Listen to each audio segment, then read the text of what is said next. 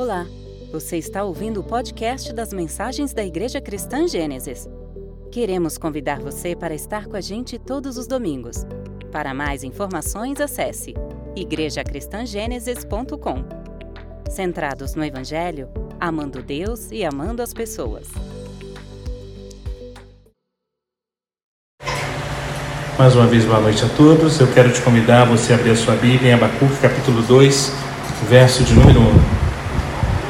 Abacuque, capítulo 2, verso 1. Lembrando que nós estamos numa série de mensagens do livro do profeta Abacuque, a qual chamamos de A Arte de Ter Fé.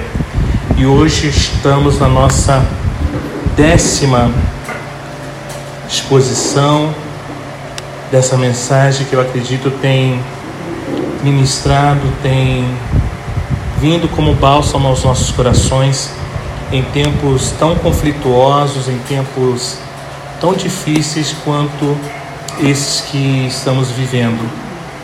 Mas o Senhor tem sido com a sua igreja e ele tem sido muito bom. Abacuque capítulo 2, verso de número 1. Diz assim: Estarei na minha torre de vigia, ficarei na fortaleza e vigiarei para que para ver o que Deus me dirá e que resposta terei à minha queixa. Irmãos, em face do sofrimento de qualquer natureza, é muito certo que muitos de nós não param para pensar, não param para reformular princípios bíblicos básicos, que não tentam aplicar esses princípios bíblicos aos problemas, às dificuldades. E com isso, sofrem muito mais com tudo o que está acontecendo. Mas muitas vezes nós seguimos todos os passos e ainda assim nós não enxergamos, não vemos solução. Exatamente como aconteceu com o profeta Abacuque. E se for esse o seu caso, eu quero te dizer nessa noite para você não desistir. Não desista. Faça como profeta. Entregue o seu problema a Deus com fé. Abacuque ele estava abatido porque Deus não respondia às suas orações. Eu te convido a você abrir Abacuque capítulo 1 Vamos fazer a leitura dos versos de número 2 ao verso 4. Abacuque capítulo 1, dos versos 2 ao 4, diz assim: Até quando, Senhor, clamarei pedindo ajuda e tu não me ouvirás? Até quando gritarei violência e tu não salvarás? Por que me fazes ver a iniquidade? Por que toleras a opressão? Pois a destruição e a violência estão diante de mim há litígios e surgem discórdias. Por isso, a lei se afrouxa e a justiça nunca se manifesta, porque os ímpios cercam os justos e assim a justiça é torcida. O abalou de sobremaneira saber que Deus, ao resolver agir, ao responder à sua oração, ele lançou mão de um método, talvez para Abacuque, para todos nós aqui, inimaginável, até por demais doloroso, por que não dizer cruel? Deus ele levantaria o pior tipo de gente para disciplinar o seu próprio povo. Vamos continuar a leitura de Abacuque no capítulo 1, lendo agora dos versos de número 5 ao verso de número 11. Abacuque 1, dos versos 5 ao 11, diz assim: Olhem entre as nações e vejam, fiquem maravilhados e admirados, porque no tempo de vocês eu realizo obra tal que vocês não acreditarão se alguém lhes contar. Pois eis que trago os caldeus, nação cruel e impetuosa, que marcham pela largura da terra, para apoderar-se de moradas que não são suas eles são pavorosos e terríveis, fazem as suas próprias leis e impõem a sua dignidade. Os seus cavalos são mais ligeiros do que os leopardos. mais ferozes do que os lobos ao anoitecer. Os seus cavaleiros se espalham por toda parte. Sim, os seus cavaleiros chegam de longe, voam como a águia que se precipita para devorar. Eles todos vêm para fazer violência. Estão determinados a seguir em frente. Reúnem os cativos como se ajunta areia. Zombam dos reis. Os príncipes são motivos de riso para eles. Riem de todas as fortalezas, porque, amontoando terra, as conquistam. Então passam como passa o vento e segue adiante. Tornam-se culpados esses cujo Deus é a própria força. Irmãos, esse era o estado das coisas para Abacuque. Primeiramente, ele estava completamente atribulado. E na sequência, ele tendo ouvido o próprio Deus, ele ficou profundamente abalado. O que faz então o profeta nesse momento? Abacuque, nesse momento, ele busca discernir os caminhos de Deus. Ele parou e pensou. Ele reformulou seus princípios bíblicos, ele aplicou, aplicou os princípios bíblicos básicos aos problemas e, com fé, confiou o seu problema a Deus. E muitas das vezes, gente bonita e fofa de Deus, é exatamente tudo isso que nós não fazemos. Ao primeiro sinal de problema, de dificuldade, a nossa reação, o nosso instinto natural tende a ser inclinado a tentar resolver o problema. Seja ele de, um, de uma perspectiva é, pequena ou seja ele de uma perspectiva gigantesca. Você quer resolver. Você não consegue naquele momento parar, pensar, reformular todos os seus princípios, aplicar esses princípios, colocar diante de Deus com fé e descansar. Nós não conseguimos fazer isso porque nós queremos resolver. Irmãos, é aí que o Senhor entra para nos ensinar. É aí que o Senhor vem e nos ensina que não é bem assim. E é o que é nessa noite eu quero me aprofundar com a igreja. Abacuque, ele parou e ele pensou. Abacuque, primeiramente, abatido, mesmo abatido, ele parou e pensou para escrever, mesmo que tivesse o que tivesse passando fosse pesado demais para ele processar. Ainda assim, ele parou e pensou para escrever e começou escrevendo sobre o que ele estava vendo, o estado lamentável no qual se encontrava a nação santa de Deus. Foi a primeira coisa que ele fez.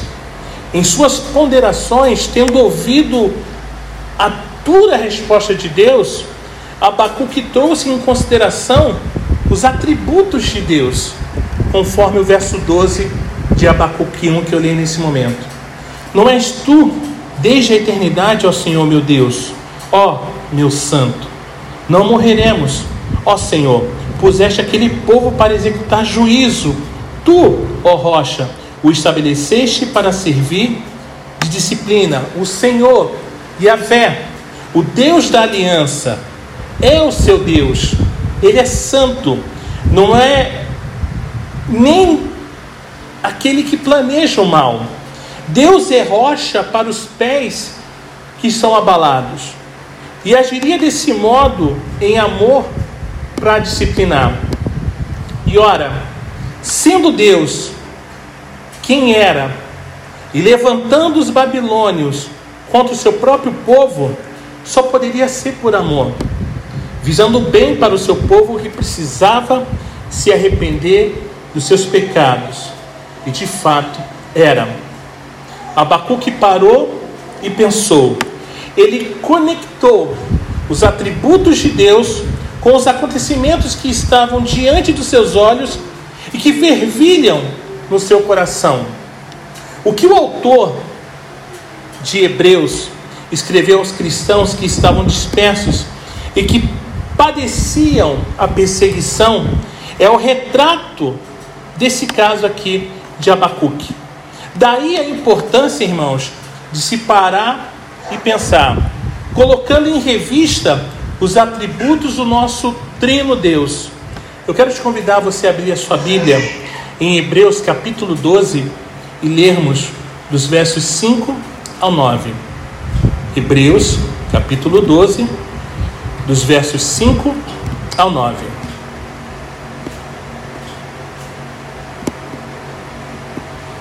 Diz assim: E vocês se esqueceram da exortação que lhe é dirigida como a filhos. Filho meu, não despreze a correção que vem do Senhor, nem desanime quando você é repreendido por ele, porque o Senhor corrige a quem ama e castiga todo filho a quem aceita. É para a disciplina que vocês perseveram. Deus os trata como filhos. E qual é o filho a quem o pai não corrige? Mas se estão sem essa correção, da qual todos se tornaram participantes, então vocês são bastardos e não filhos. Além disso, tínhamos os nossos pais humanos que nos corrigiam e nós os respeitávamos. Será que então não nos sujeitaremos muito mais ao Pai espiritual para vivermos? Irmãos, isso é, é lindo demais não desprezar a correção do Senhor, não desprezarmos aquilo que o Senhor tem corrigido nesses dias a sua igreja. Eu tenho conversado muito com ele acerca de algumas coisas, algumas impressões que eu tenho tido ao longo dos anos acerca da, da igreja, da caminhada e tudo mais. E cada vez mais parece que tem se afunilado a pressão contra a igreja. Cada vez mais você precisa é, entrar e se adequar a uma cartilha a qual está sendo inserida aos poucos na sociedade, com o intuito de nos tornarmos inclusivos, né? Então, para que falar todos e todas quando eu posso falar todes?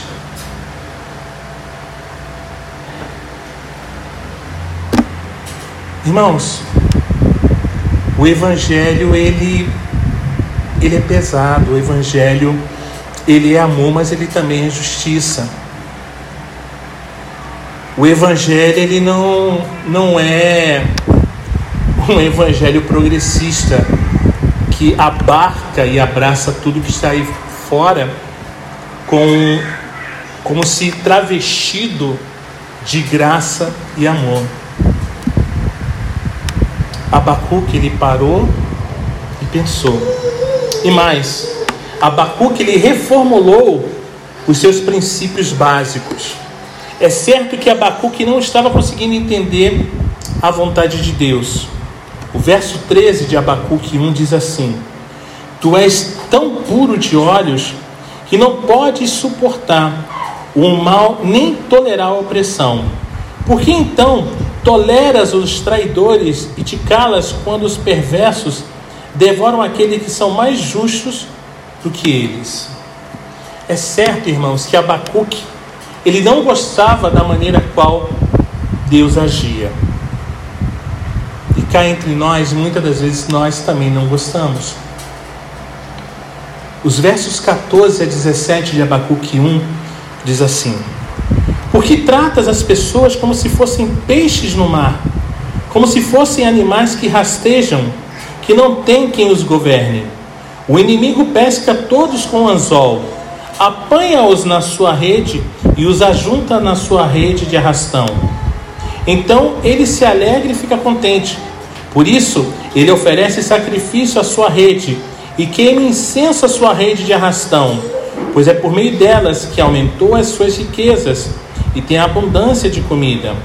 Mas será que ele continuará a esvaziar sua rede? Será que continuará a matar os povos sem dó, nem piedade? Então, ao que Abacuque, então, igreja, se apegou? Restou aos profetas reformular os seus conceitos básicos sobre Deus. E como vimos, Deus é o Deus da aliança.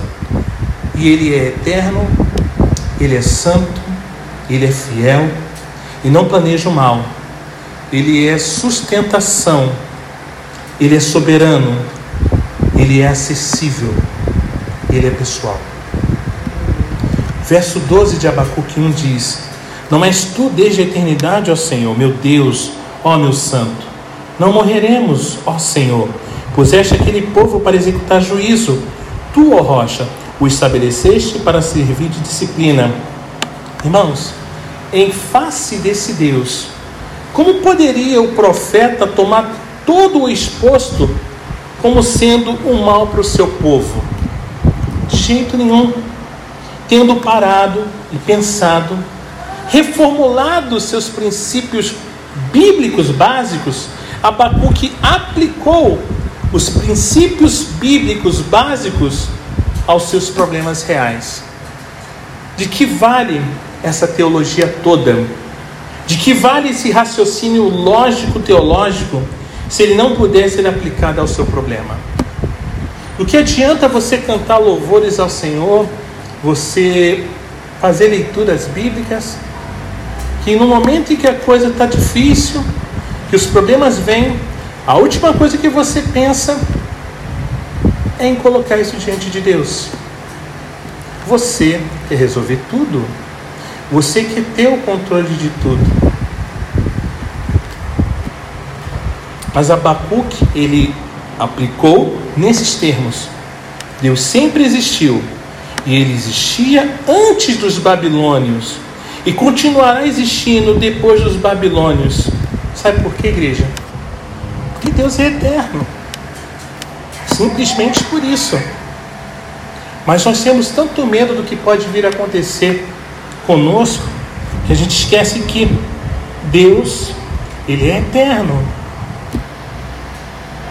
Deus, Ele não é intencional, nem se coaduna com a maldade, igreja. Portanto, o fim de tudo isso, por mais que os babilônios sejam maus, será melhor e o bem para Israel. Sabe por quê? Porque Deus é santo. Por tudo que a gente tem passado hoje nessa terra, por tudo que temos ouvido, vai passar, porque Deus é santo. O povo de Deus, ele não será exterminado, ele não será destruído. A aliança de Deus jamais será quebrada, igreja. Sabe por quê?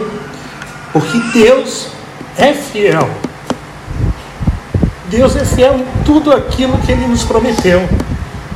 Nada pode passar sem que antes as promessas de Deus às nossas vidas se cumpram dentro do propósito eterno dele. Deus é fiel. Portanto, igreja, tudo que estava acontecendo não era fruto do acaso, de coincidências, de vitimismo. Eles não eram vítimas de um sistema tirânico, nada disso, nada desse tipo. Deus mesmo estava, de forma muito amorosa, cuidando deles. O Senhor usaria os babilônios para disciplinar o seu povo, sabe por quê? Porque Deus ele é soberano. Enquanto a igreja nos últimos anos foi uma igreja totalmente partidária, foi uma igreja a qual se curvou diante de ídolos políticos. Nós nos esquecemos de que Ele é soberano. E hoje, vivendo que temos, estamos vivendo, ficamos com medo. Mas, irmãos, Deus é soberano. Nada que está acontecendo na nossa história é por acaso, é um acidente. Deus é soberano, Ele está no controle, Ele não perdeu o controle de absolutamente nada. Ainda por cima, Deus é absolutamente acessível e pessoal. É por isso que Abacuque podia falar com Deus em oração. É por isso que nós podemos falar com Deus em oração, irmãos. Ele é acessível, ele é pessoal. Abacuque aplicou os princípios bíblicos básicos aos seus problemas reais. Abacuque entregou o seu problema a Deus em fé. Abacuque parou e pensou, reformulou princípios bíblicos básicos e os aplicou aos seus problemas reais. Ainda assim, ele não conseguia superar sua crise. Ele continuava atribulado e muito abalado. E o que, que ele fez? Ele entregou seus problemas a Deus com fé. Abacuque orou. Ele se colocou em posição de vigília. Procurou se apartar do tumulto do problema, ou calar o tumulto dos problemas do seu coração. E se prostrou, prostrou vigilante na presença de Deus, com um coração tão sincero quanto cheio de fé e de esperança. Abacuque 2:1, como lemos, estarei na minha torre de vigia, ficarei na fortaleza e vigiarei para ver o que Deus me dirá e que resposta eu terei à minha queixa. Abacuque levantou seu coração do vale da sombra da morte, dos problemas, e o elevou à torre de vigia. Abacuque resolveu olhar para o alto, o lugar seguro e forte da presença de Deus. Abacuque, irmãos, ele decidiu perseverar. Nós precisamos perseverar, igreja. Nós estamos vivendo, vivendo dias que precisamos perseverar. Jamais se esqueça, meu povo, o segredo da vida cristã é a perseverança, esperar com paciência no Senhor. Noé, ele pregou e construiu a arca por 120 anos. Os descendentes de Abraão ficaram no Egito por 430 anos. Os hebreus peregrinaram no deserto por 40 anos. Israel ficou na Babilônia por 70 anos. O período entre o último dos profetas, Malaquias, e o advento de Cristo, anunciado por João Batista, demorou 400 anos. Jesus foi preparado por Deus ao longo de 30 anos e só teve três anos de ministério público da terra e só ressuscitou no terceiro dia. E o que, que a gente aprende, igreja? A gente aprende que o tempo é um dos grandes instrumentos de Deus para nos santificar, ensinar-nos a viver pela fé. A perseverança, irmãos, em súplica e oração regada pela palavra de Deus, no poder do Espírito Santo, é o fôlego, é o nosso fôlego durante essa caminhada para a vida eterna. Judas 20, 21 diz: Mas vocês, meus amados, edificando-se na fé santíssima que vocês têm, orando no Espírito Santo, mantenham-se no amor de Deus, esperando a misericórdia do nosso Senhor Jesus Cristo que conduz para a vida eterna. Aleluia. É pela perseverança, irmãos, que alcançaremos misericórdia. Mateus capítulo 10, verso 22 diz: Todos odiarão vocês por causa do meu nome. Aquele, porém, que ficar firme até o fim, esse será salvo. Irmãos, vamos perseverar, igreja. E citando Abacuque, o autor de Hebreus, fala do valor da perseverança nesses termos encantadores. Hebreus capítulo 10, verso 35 a 39, diz assim: Portanto, não percam a confiança de vocês, porque ela tem grande recompensa. Vocês precisam perseverar, para que, havendo feito a vontade de Deus, alcancem a promessa porque ainda dentro de pouco tempo, aquele que vem virá e não irá demorar, mas o meu justo viverá pela fé. E se retroceder, dele a minha alma não se agradará. Nós, porém, não somos os que retrocedem para a perdição, mas somos da fé para a perseveração da alma. Irmãos, nós não somos aqueles que vão retroceder, Somos aqueles que avançamos mesmo em meio a lutas, tribulações e dificuldades. Perseverem, perseverem para a salvação, meu povo. Eu creio que Deus nos trouxe aqui com um propósito. Você não está aqui por acaso, porque não existem acasos, igreja. O que há é a providência de Deus. Isso é a soberania de Deus com um propósito para as nossas vidas. E pode ser que você esteja aqui com a sua alma abalada. Você pode estar confuso, confusa pelos caminhos que Deus na sua vida ou na vida daqueles que você ama. Eu espero em Deus, igreja, que Abacuque tenha te ensinado, ensinado você, ensinado a todos nós, a discernir os caminhos misteriosos de Deus. Como é que você está? Atravessando o deserto árido, atravessando o deserto de lágrimas, caminhando pelo vale profundo, frio e escuro da sombra da morte? Pare e pense. Não continue inconsequentemente. Silencie sua alma perturbada e ouça a voz de Deus na revelação de Sua palavra santa. Pare e pense, igreja. Reformule princípios básicos. Deus é eterno, santo, fiel, soberano, pessoal e acessível. Aplique esses princípios à sua vida. Deus é eterno e logo o meu problema é nada comparado à glória na eternidade por vir. Não é possível que tudo se resuma a esta vida. Outra coisa, igreja, Deus é santo e em Cristo Ele quer o seu melhor, mesmo que agora esteja doendo. Ele te quer tornar, quer tornar você a imagem de seu Filho Santo, custe o que custar. Ainda, Deus é fiel. Ele não te desamparará. Ele não quebrará a sua aliança contigo, feita no sangue do Cordeiro Imaculado.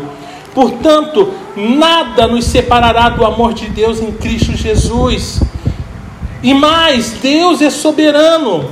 Então, não estou entregue ao acaso, aos homens, ao mundo, à violência, aos problemas ou as consequências dos meus próprios erros.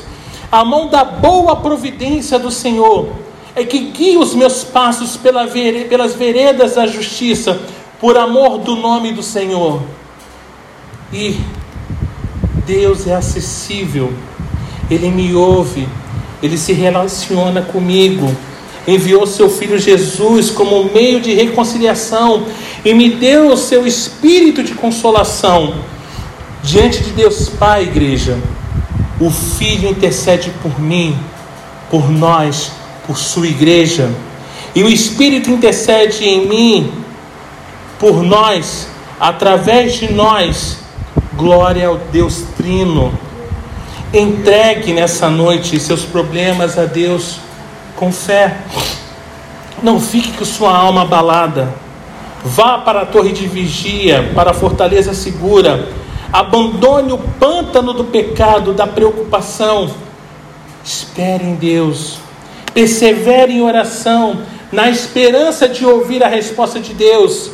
Abacuque esperou em Deus e finalmente ouviu. Abacuque, capítulo 2, versos 2 e 3, diz assim: O Senhor me respondeu e disse: Escreva a visão, torne-a bem legível sobre tábuas para que possa ser lida até por quem passar correndo, porque a visão ainda está para se cumprir no tempo determinado. Ela se apressa para o fim e não falhará. Mesmo que pareça demorar, espere, porque certamente virá, não tardará. E eu finalizo dizendo à igreja: o justo viverá pela sua fé em Jesus Cristo. Que Deus nos bendiga.